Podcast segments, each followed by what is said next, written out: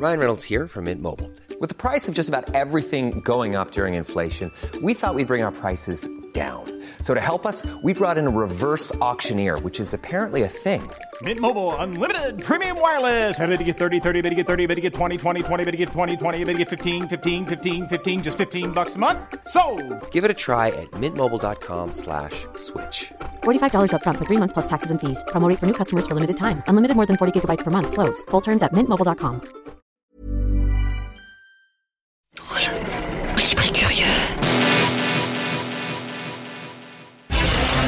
Littérature et bière glacée. Grande Flore Café. On lit, on voyage, on revient. Vous apprendrez à savourer les mots et le langage. Grande Flore Café par Hugues Robert. Bonsoir, bah, très heureux de vous retrouver ce soir euh, au Ground Floor Café. Euh, chez Ground Control, cette semaine, c'est le début d'une séquence d'une douzaine de jours. En fait, euh, on va parler beaucoup de sorcières.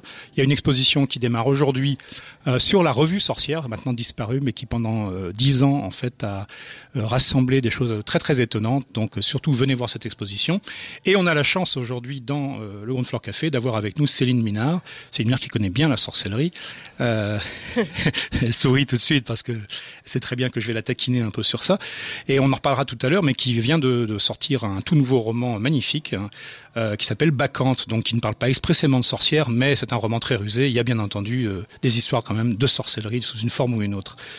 Euh, Céline Minard, il y a de ça quelques années, en fait, était venue à la librairie Caribe dans, un bel exercice qui s'appelle Libraire d'un soir, où en fait quelqu'un qu'on aime bien, donc ça peut être une autrice, un auteur, un éditeur, une éditrice, vient parler de livres qui ne sont pas les siens. Euh, et elle avait donc choisi sept livres. Alors des choses assez incroyables. Il y avait Seishonagon, il y avait Jérôme Rothenberg, il y avait euh, Baltouchis, euh, Vladimir Sorokin, le, monstrueux La Tourmente. Euh, il y avait Mariana Ossofer, il y avait Sylvie Dunson-Warner et il y avait Jeanne Favre-Saada. Et Céline nous avait parlé de et c'était absolument passionnant. Donc, à propos de tout ce qui fait que euh, les sorcières sont dans l'air du temps, alors pas depuis hier, ni même depuis avant-hier, mais les sorcières envahissent à la fois la pop culture depuis au moins une quinzaine d'années et euh, sous forme de métaphores de plus en plus euh, aiguës, de plus en plus pointues, irriguent aussi tout un tas de nouvelles formes de, de militantisme féministe. On va essayer d'évoquer tout ça un peu au pas de charge parce que vous savez que le Grand Floor Café c'est court. Donc bonsoir Céline. Bonsoir Hugues. Est-ce que tu nous, tu nous parlerais en fait de la façon dont euh, Jeanne Favre-Saada, enfin, et cette sorcellerie-là, cette sorcellerie dans le bocage, en fait, comment tu l'as rencontrée, comment elle est, comment tu t'es appropriée, en fait? Je sais plus très bien comment j'ai rencontré, euh, comment j'ai lu en fait le premier texte que j'ai lu de Fabre Sada, c'était Les mots, la mort, les sorts. C'était un titre que j'avais vu passer en librairie euh, des années avant de m'en saisir et de le lire. Euh, mais bref, j'ai fini par le faire et, et j'ai trouvé ça effectivement passionnant. Donc c'est une étude de d'ethnologie.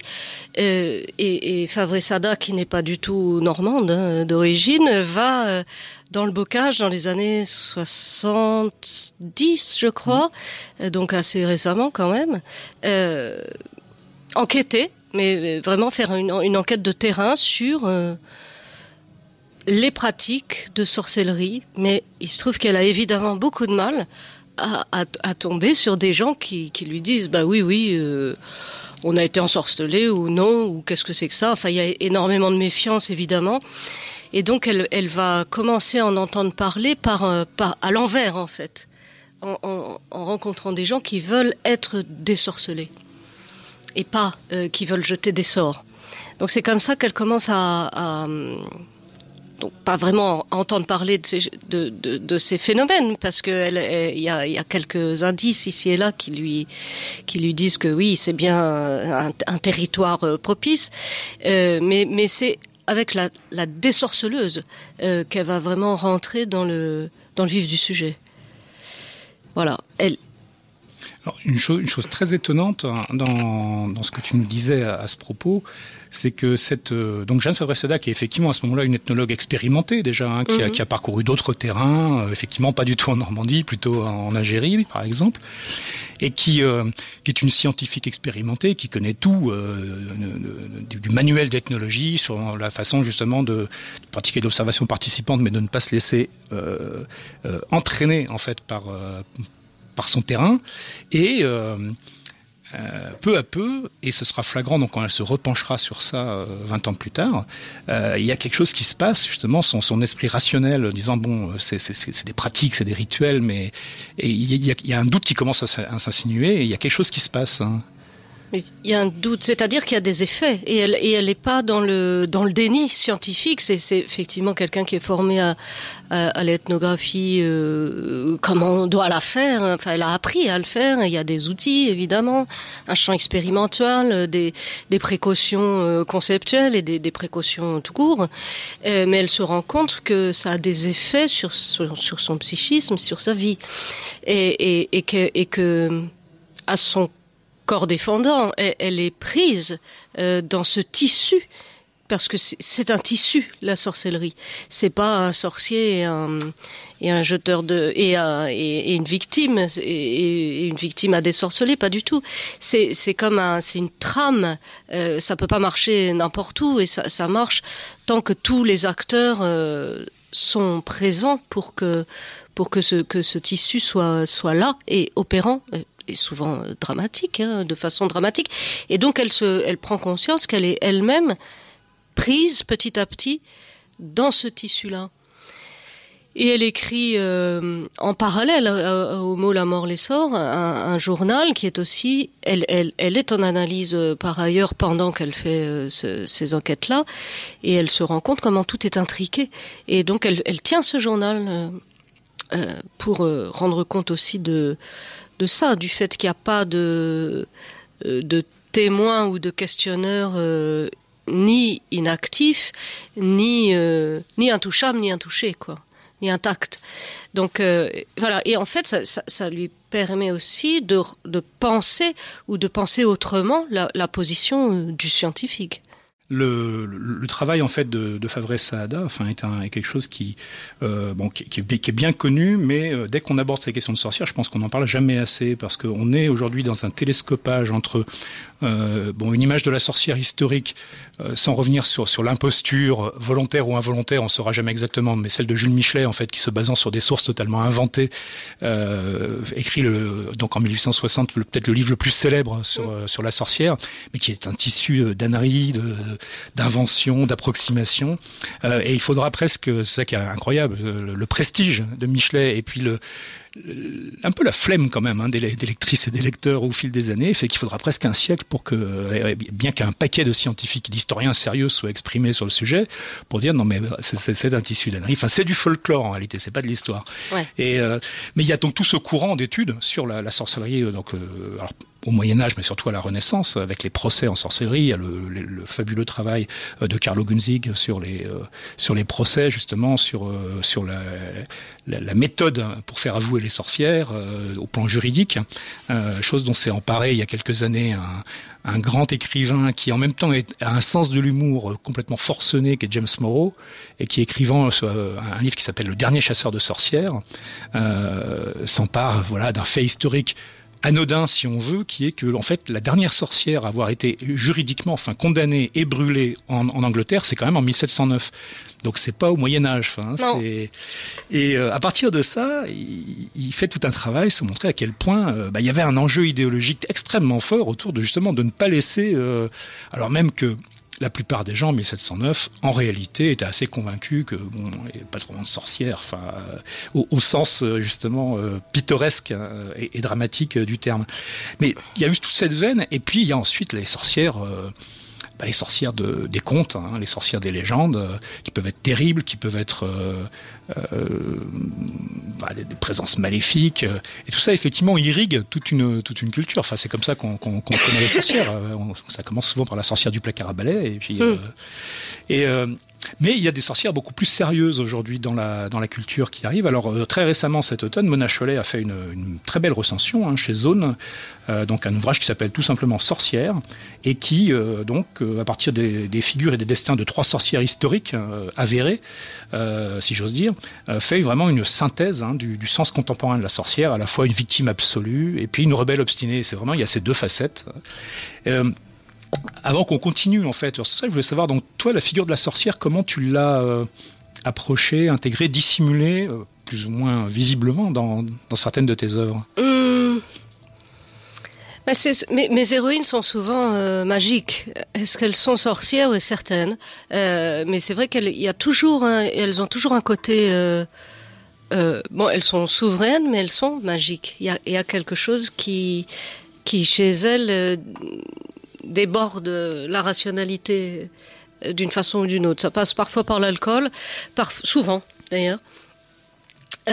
Mais mais effectivement, dans, dans Faillir être flingué, il y a une, il y a une, il y a une chamane euh, qui, alors c'est les plantes, c'est les soins, c'est tout ça. Et dans Solong Louise, il y a des, il y a des choses un tout petit peu plus inquiétantes quand même, hein, où euh, il y a des danses qui sont connues, il y a, il y a quand même un, une, une espèce de soirée euh, sabbatique hein, où il faut embrasser le cul du bouc euh, comme ça se fait. euh, Dans les sabbats. voilà, dans les- c'est bien bien tenu. Et, et où après il y a des il y a, il y a toutes ces danses très très moyenâgeuses qui ressortent très très archaïques et puis il y a des recettes effectivement. Euh, moi j'avais été très très intéressée par le le, le livre de, de Ginsburg, euh, le sabbat des, Des sorcières. des sorcières, et où ce qui est parce que c'est il y a, il y a il y a toute une imagerie aussi de de la fête, du débordement, de, du carnaval presque, de de l'inversion des valeurs, de de, de l'arrivée du, du du bouc donc du diable, tout ça, et puis d'une espèce de révérence et de grande fiesta autour de ça. Je crois que ma première sorcière, je l'ai rencontrée vraiment littéraire, disons, euh, qui m'a vraiment intéressée, c'était dans Thomson Warner, dans Laura Willows. Il y a là un un moment, parce que tout est très anglais, très machin, très cottage, très très très normal, une grande normalité qui pète à un moment, enfin qui, qui, qui pète très vite d'ailleurs, hein, mais qui pète tellement doucement, tellement d'une façon tellement anglaise, euh, so british, et, et mais tellement profonde. Et, et dans ce livre-là, il y a une très belle, euh, il y a un bal en fait à la campagne. Et la narratrice euh, voit les choses pas tout à fait euh, d'une façon plate, disons, et, et, et, en fait ce bal est un, est un sabbat. Et ça passe dans le texte par des choses assez petites, assez minuscules, assez gracieuses, assez dérangeantes aussi. Et je crois que c'est ça la première sorcière que j'ai, où je me suis dit, ouh, qu'est-ce que c'est intéressant. Euh, parce que cette narratrice, c'est une, c'est une vieille fille euh, qui décide un jour de, s'en aller de chez sa sœur. Elle en a ras-le-bol avec qui elle vit avec son son son son, beau-frère. Et, elle, leur dit mais non mais c'est bon, je, vais me louer un petit cottage là, euh, je sais pas où dans la campagne et puis je, vous- laisse tranquille. Alors grande révolution, elle n'a pas le droit de faire ça, etc. Donc c'est juste, elle est en rupture de de, de comment dire de, de comportement euh, euh, de, de bon comportement. Elle est, c'est juste, elle a fait juste un pas de côté et il est pas énorme. hein. Et à partir de là, voilà, tout, tout, c'est son, c'est son chemin vers la, l'émancipation évidemment, mais d'une façon comme ça, un tout petit peu, un peu inquiétante. Et Thomson Warner, par ailleurs, a écrit plein de nouvelles euh, au cours de sa vie, et dont, un recueil s'appelle Le Royaume des Fées, et où elle parle des fées, et les fées pouvant être euh, masculines ou féminines, enfin tout ça, c'est des... Et, franchement, c'est des fées très noires, très joueuses, très noires, très très très très cruelles parfois, mais sans le savoir. Et, et, et c'est magnifique, voilà. Donc ça, c'est vrai que ça a été un de mes terreaux.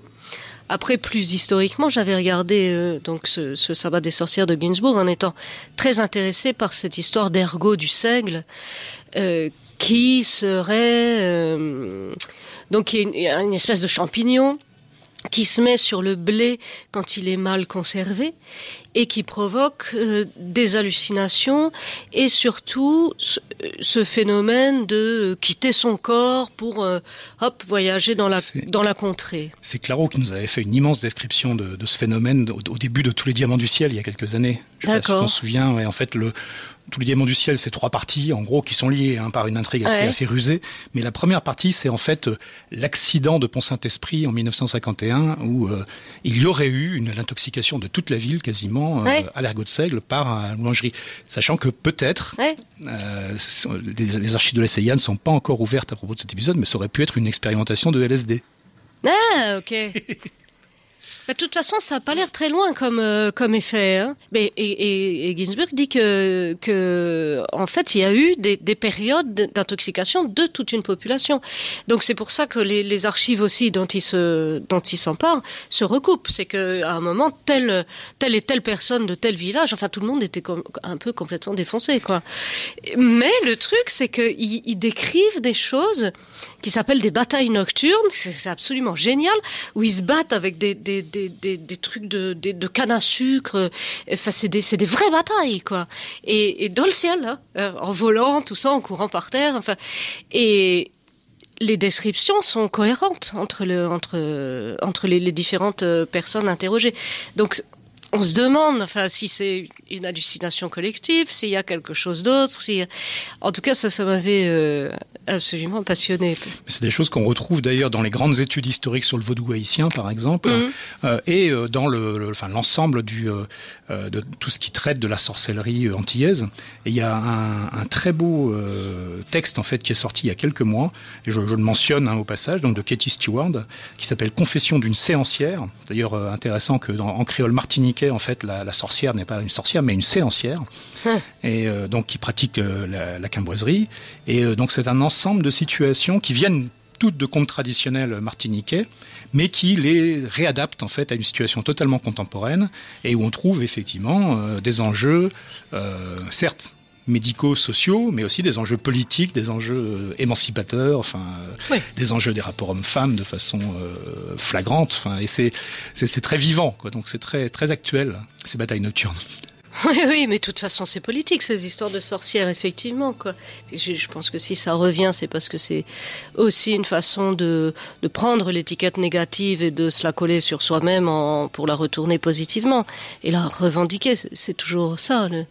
je, pense que tout l'en- tout l'enjeu de cette belle collection que- qu'on évoque hein, pendant toute cette semaine de la collection, donc euh, Isabelle Cambourakis a créé chez l'éditeur du même nom il y a trois ans, qui s'appelle Sorcière, euh, qui qui regroupe un ensemble de textes dont certains ne parlent pas de sorcellerie stricto sensu, mais euh, soit de sorcellerie effectivement, en jouant avec, euh, comme tu le disais, euh, euh, le contenu politique en fait de la notion même de sorcellerie, avec son côté métaphorique, avec son côté euh, féministe émancipateur et on y trouve des, textes assez euh, incroyables hein, comme euh, notamment euh, de, Starhawk Rêver l'obscur, femme, magie et politique qui est un, des textes peut-être qui a le plus influencé les mouvements contemporains de résistance altermondiati- mondialiste au quotidien enfin et alors que c'est quand même un texte qui parle effectivement de, de, de sorcellerie euh, contemporaine. Enfin, euh, on va y trouver aussi un, un texte comme, enfin des textes comme euh, euh, celui de Bell Hooks, Ne suis-je pas une femme, sur euh,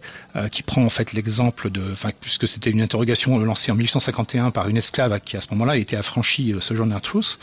Euh, et Bell Hooks, donc qui est l'activiste américaine, elle, elle y invente une nouvelle voie. Euh, c'est en 1980, donc c'est une voie qui est critique aussi bien du féminisme blanc que des mouvements de libération noire, entre guillemets, masculins. Euh, pour dire qu'il y a une spécificité de la femme noire hein, qui, euh, qui n'est pas du tout prise en compte et qui se fait en fait écraser à l'intérieur de d'autres libérations. En fait. Euh, et donc il y a un aspect effectivement de, de chercher dans la sorcière un peu une figure ultime de réprouver, mais qui, comme tu l'indiquais, se retourne en fait et devient euh, assez conquérante en fait. Un autre aspect peut-être euh, qui, euh, qui était présent euh, dans...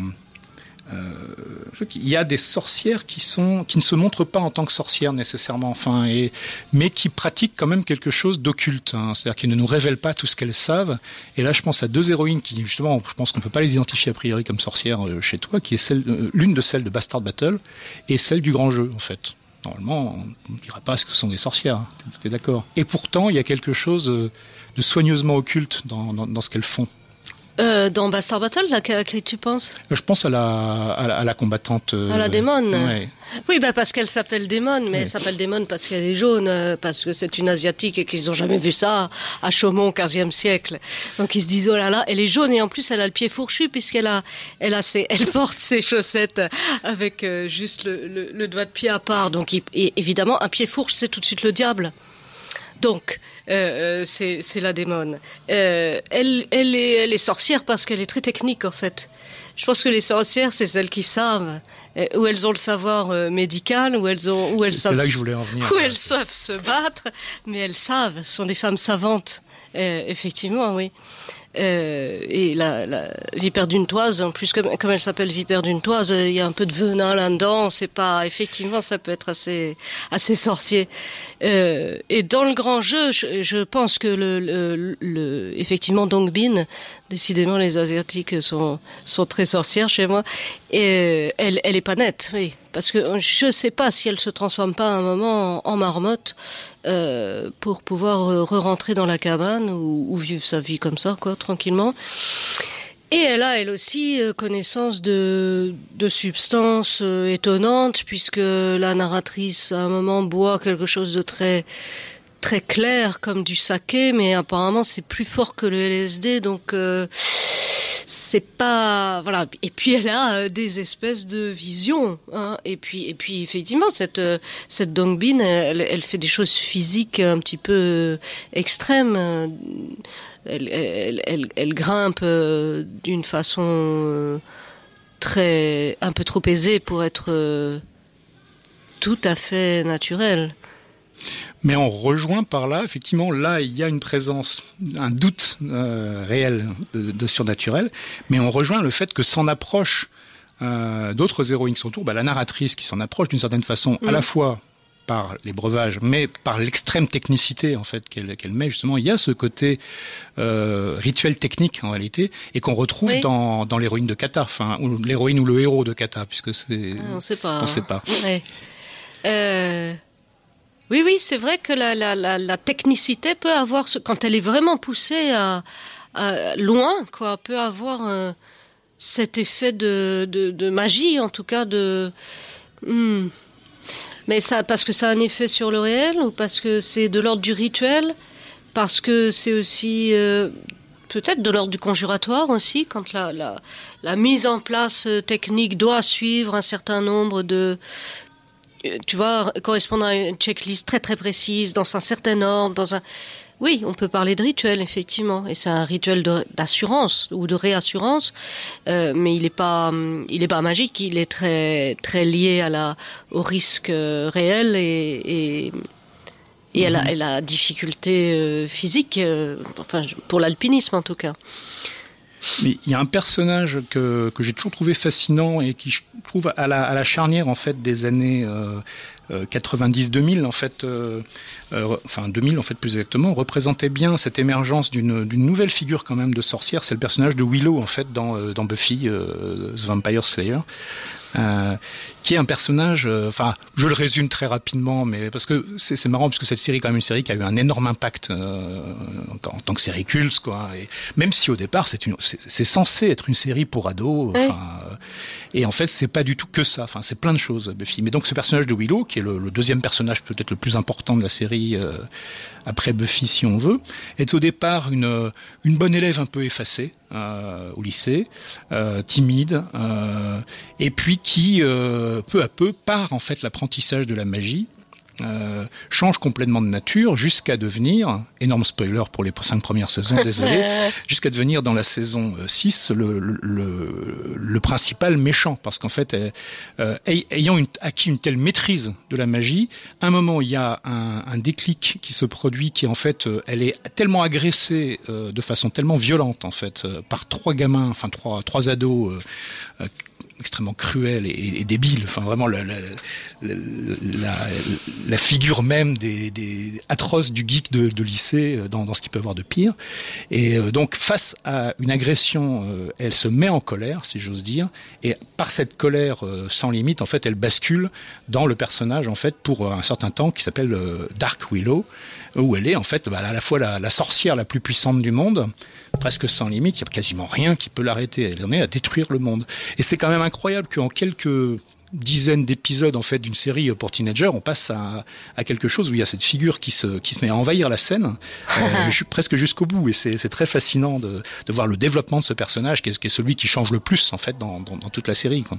Eh ben, quand on commence à mettre des sorcières euh, en se disant oh, ça fait joli, il faut, faut se méfier parce que ça va prendre une ampleur terrifiante. Alors, on va euh, faire une, brève pause musicale avant de, creuser en fait ton dernier roman, donc qui ne parle pas de sorcière, nous sommes bien d'accord, mais qui en parle aussi d'une certaine façon, donc Bacchante. Et donc avant ça, on va écouter euh, une chanson qui s'appelle euh, Season of the Witch, effectivement, et non pas la version de Donovan, qui, qui, est jolie mais un peu lente, mais plutôt celle de Hall, donc de Courtney Love.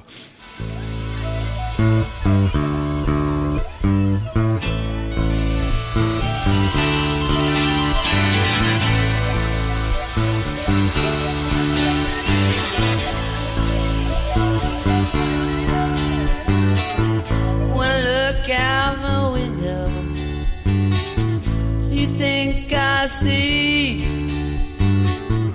thousands of people staring back at me, and it's strange.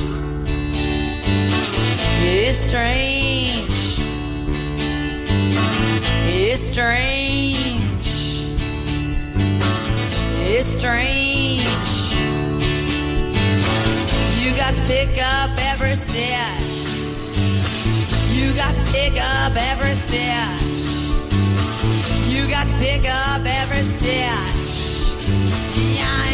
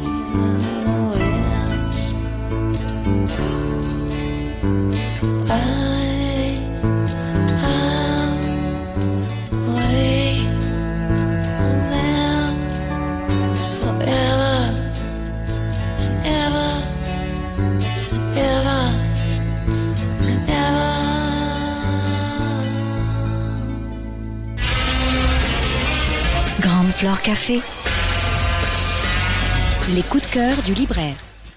Et donc on continue avec ce roman qui est sorti bah, il y a quelques quelques semaines, presque quelques jours en fait, donc chez Rivage, euh, Bacchante, euh, qui est un roman court, intense. Euh, alors je vais essayer de pas révéler des choses absolument dramatiques en termes d'intrigue, mais qu'on puisse quand même évoquer quelques points clés. Bacchante, c'est, enfin bon, c'est, il est emblématique à nouveau ce roman. Enfin moi c'est une chose que j'adore dans, ce que fait Céline Minard, dans ce que tu fais, c'est que euh, tu- as quand même une capacité rare pour t'emparer en fait d'un- d'une thématique, d'un genre, on a vu le western, euh, euh, le film d'arts martiaux, enfin, et puis tu le décortiques, tu le retournes et tu en fais quelque chose qui est à la fois magnifique dans le genre et puis qui apporte complètement autre chose.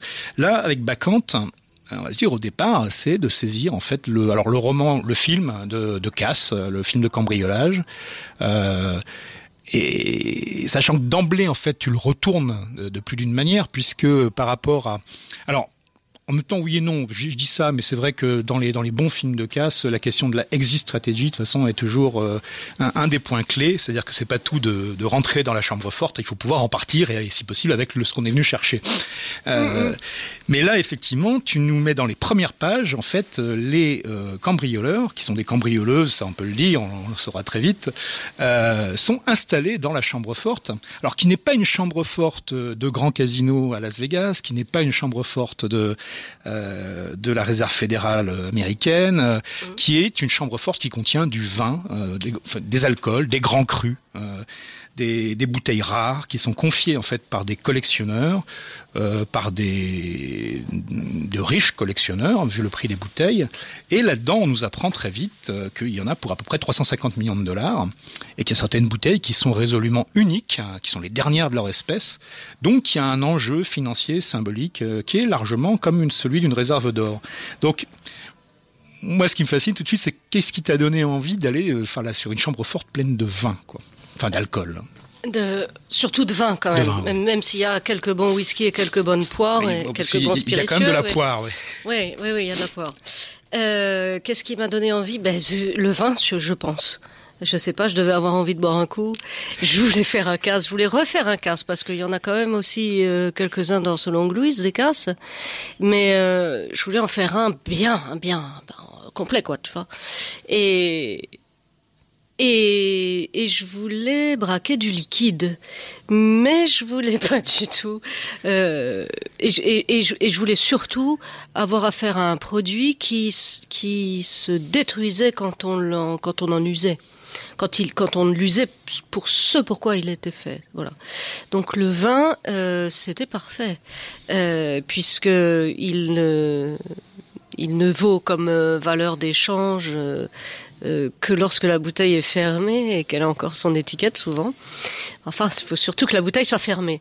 Donc là, là ces, trois femmes qui rentrent dans, dans ce- ces bunkers, ces chambres fortes, elles peuvent effectivement mettre la pression sur le fait que ben, sont en mesure de profiter de ce qu'elles sont venues piller tout de suite qu'elles sont absolument pas du tout obligées de sortir euh, pour boire un coup.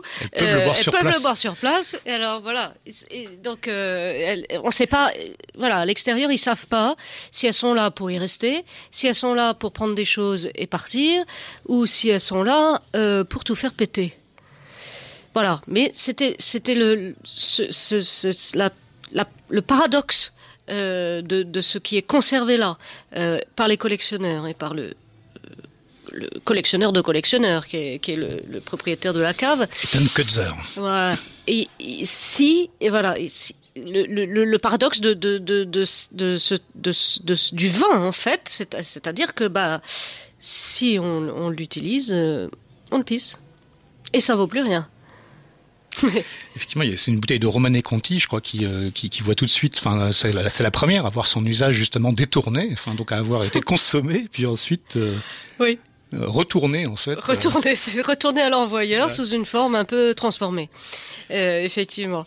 Euh, mais effectivement, le, le breuvage là, il est, il peut être sorcier puisque l'alcool ça a des effets euh, étonnants et que on ne sait pas comment elles sont rentrées et c'est peut-être là l'endroit euh, d'une certaine sorcellerie parce qu'elle parle à un moment de charme. Hum, qui leur ont, lui ont, leur ont permis de, de, de pénétrer dans cette chambre forte. On n'en saura pas vraiment plus. Non, tu nous laisses des indices, mais qui Oui. sont disséminés, mais il n'y a pas de, il n'y a pas d'explication évidente en tout cas. Non, c'est pas évident. Mais ceci dit, quand, quand on regarde, même pour la deuxième ou troisième fois, pour les gens qui sont un peu obsessionnels, qui regardent les films plusieurs fois, quand on regarde la série des Oceans, par exemple, euh, c'est pas toujours évident du premier coup de saisir exactement comment ils s'y sont pris. Même si pourtant ils nous expliquent, ils nous mettent les cartes sur la table, mais il y a des, ouais, ouais. il y a des non-dits, il y a des petits passages délicats ou des angles morts. Et, et là, effectivement, à la fin, on est bien, on sait bien que, enfin, on sait bien. Je, je ne sais pas en fait, mais on se dit qu'il n'y a pas une magie quand même.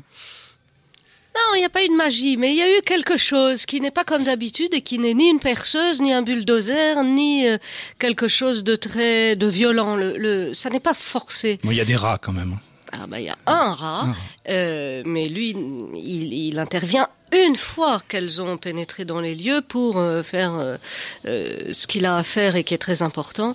Euh, Je trouve que c'est un personnage formidable, ce rat. ce, ce rat des mineurs. enfin, on peut dire que c'est un rat des mineurs. Quand oui, oui, même. oui, oui, oui, il est très, il est, il est musclé. Il est musclé, il est savant lui aussi. Il est patient. Et patient, et il a pas trop peur. Il faut pas agir n'importe comment, mais ça va, ça se passe bien. Parce que bah, tu, parlais de, technicité, enfin de ce rôle de la technicité, c'est une des choses d'ailleurs étonnantes puisque dans tes trois, alors au risque de surinterpréter un peu, mais dans tes trois prêtresses de Bacchus en fait, donc qui sont dans ce bunker euh, à Hong Kong, dans ces, trois bacchantes, euh, il y a deux artistes hein, et il y a une technicienne des explosifs. Euh, Ouais, je sais pas s'il y a deux artistes. Il y a une, il y a effectivement une technicienne des explosifs, une des mineuses, hein, qui a, qui a fait, euh, qui a fait ses classes partout où ça pète dans le monde et, euh, et qui sait très bien mener une équipe. Euh, il y a une artiste, effectivement, la clown, dont on sait pas trop quelles sont ses compétences, sauf qu'elle est quand même assez fine connaisseuse en, en histoire de l'art et en art, en histoire de l'architecture, ce qui peut aider quand on est dans un complexe de bunker à à 20 mètres sous terre. Et euh, il y a la, la brune qui, elle, connaît très bien les pierres précieuses, euh, la cristallographie, les filons, euh, les filons géologiques et les filières humaines. Donc, on se dit que, tiens, qu'est-ce qu'elle fait là, celle-là? Une histoire de diamant de sang et de choses comme ça qu'on peut redouter. Ouais, mais c'est ça, ça reste assez discret à l'intérieur du de, de ce roman-là.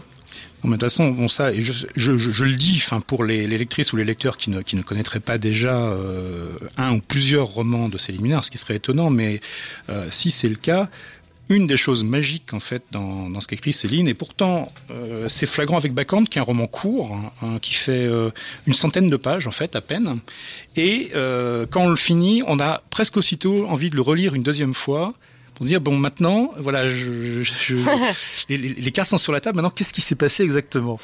Et, et ça je trouve que c'est quand même un, un signe assez fort dans un roman c'est que ça veut dire qu'il y a de l'épaisseur. Et l'épaisseur qui est discrète mais elle est là. C'est-à-dire que justement on peut le reprendre on peut le relire on peut le lire même une deuxième ou une troisième fois. Il y a des choses qui résistent. Euh, et c'est pas dans un esprit uniquement euh, enfin en tout cas moi c'est pas le sentiment que j'ai c'est pas dans un esprit de défi intellectuel. C'est quelque chose qui est, qui est plus euh, plus rusé, plus plus fort, enfin plus qui, qui est de l'ordre justement de il y a beaucoup de symbolisme, il y a beaucoup de, de, de- de métaphores entrelacées, euh, mais il y a plusieurs épaisseurs en fait. Hein, vraiment, c'est un magnifique euh, exemple hein, de, ce que enfin Günther Grass mais d'autres avant lui en fait appelaient ces oignons littéraires en fait où plus on en enlève, euh, plus plus y a en fait des choses nouvelles et fortes dessous quoi. Et ça pique les yeux. Et ça pique les yeux. ça fait pleurer. Ouais. Oui, mais j'aurais pensé aussi au Jacques Tance tu- dans, dans Solong Louise. Tu vois, ça, c'est vraiment un, une action sorcière. Euh, parce que c'est un braquage, là, Jacques Tance. Euh, La, la narratrice de Solong, euh, elle croit dans l'action poétique, c'est-à-dire que elle va aller braquer un café avec un grand poème qu'elle va déclamer comme ça en faisant en- bon et elle cède si tu veux avec un bon un, un revolver ce poème. Elle- oui, non, mais elle vient avec euh, son poème qu'elle dit effectivement, puis un flingue parce que euh, ça appuie son propos. Sur les derniers vers, elle fait vlan vlan quoi. Donc Et puis, dans les derniers vers, euh, effectivement, euh, les, gens sont sommés de mettre leur portefeuille sur, la table et de se tirer. Mais c'est, elle, voit ça comme une, action poétique. C'est une action poétique. Donc il y a un effet sorcier du verbe là, performatif. Et c'est un effet sorcier. Et ça, c'est, c'est effectivement quelque chose qui me tient à cœur, la, la, la langue comme, comme performatif, comme action, comme action. Et comme, comme à la fois étant une action et provoquant l'action. Je me souviens que tu, tu l'avais dit justement exactement. euh, c'est les premiers mots que tu avais utilisés en parlant de désorceler, euh, en disant que c'était euh, voilà une autre façon d'aborder le, le, le fait que la poésie c'est une parole effective, une parole agissante en fait. Et, Ah, ah. et parole agissante, enfin j'aime bien ça. Voilà, Parole agissante. de façon je trouve plus jolie que dire performatif, qui est bon. Oui. qui, Oui, oui. mais parole agissante et et, on- et qu'on retrouve euh, alors, dans Solon Louise, mais qu'on retrouve aussi euh, de plus d'une manière dans Bacchante. hein. Il y a quand même aussi une question, je trouve, de, de parole agissante. Oui, bien sûr, puisqu'il y a, effectivement un dispositif qui fait une situation qu'elles ont pensée et qu'elles ont pensé pour être efficaces, que, les, flics à l'extérieur soient convaincus qu'elles- que c'est pas que du verbe, et- etc. Mais ils le sont à partir du moment où ils peuvent plus rentrer. C'est assez simple. Pardon. Donc à partir à partir de ce moment-là où c'est elles qui ont le pouvoir parce que on ne on ne profite d'un lieu que si on peut y entrer et en sortir. Or il se trouve que ni le propriétaire ni les flics n'arrivent plus à rentrer. Euh, bon et puis ils sont pas dedans donc euh, ils ont pas à sortir mais et qu'elles euh, ne se posent ne se posent pas immédiatement la question de sortir ou leur font croire que elles ne se posent pas cette question-là et qu'elles n'en ont pas envie euh, de sortir qu'elles vont vivre là euh, des années siffler toutes les bouteilles elles sont trois il y en a cent mille euh, ça, ça, laisse ça venir. laisse de quoi voir venir il y a à manger bon tout va bien euh, mais effectivement, c'est dans les échanges verbaux euh, que, que, que, ce- que, ce, trame véri- véritablement l'action. Et que la parole euh, agit. Et qu'est-ce que c'est qu'une menace, de toute façon, si ce n'est euh, une, une formulation?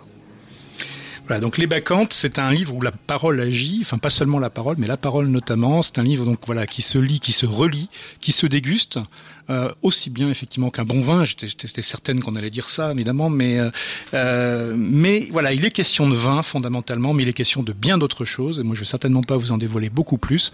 En tout cas, vraiment, surtout lisez ce livre hein, et les autres romans de Céline Minard. Donc, on, on continuera dans les semaines qui viennent donc à parler de sorcières. Donc, les livres qu'on a évoqués aujourd'hui, y compris donc Bacchante de Céline Minard, sont en vente à la boutique du Ground Control. Euh, et euh, on vous retrouve donc la semaine prochaine et on va finir sur une touche musicale en restant dans une atmosphère de sort, donc avec Spellbound de Siouxsie and the Banshees. Oui. Du coup, j'ai même oublié de te remercier, Céline.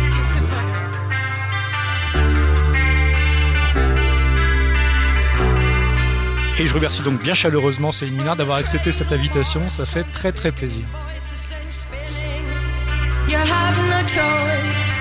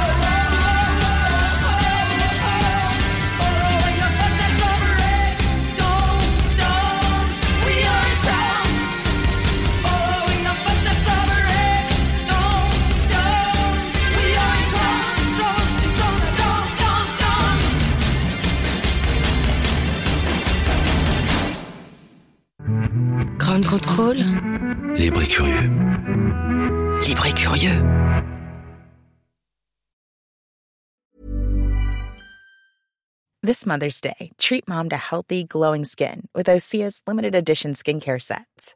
Osea has been making clean, seaweed infused products for nearly 30 years. Their advanced eye care duo brightens and firms skin around your eyes, while the Golden Glow Body Trio nourishes and smooths skin all over. Go to OSEAMalibu.com and use code MOM for 10% off your first order site wide.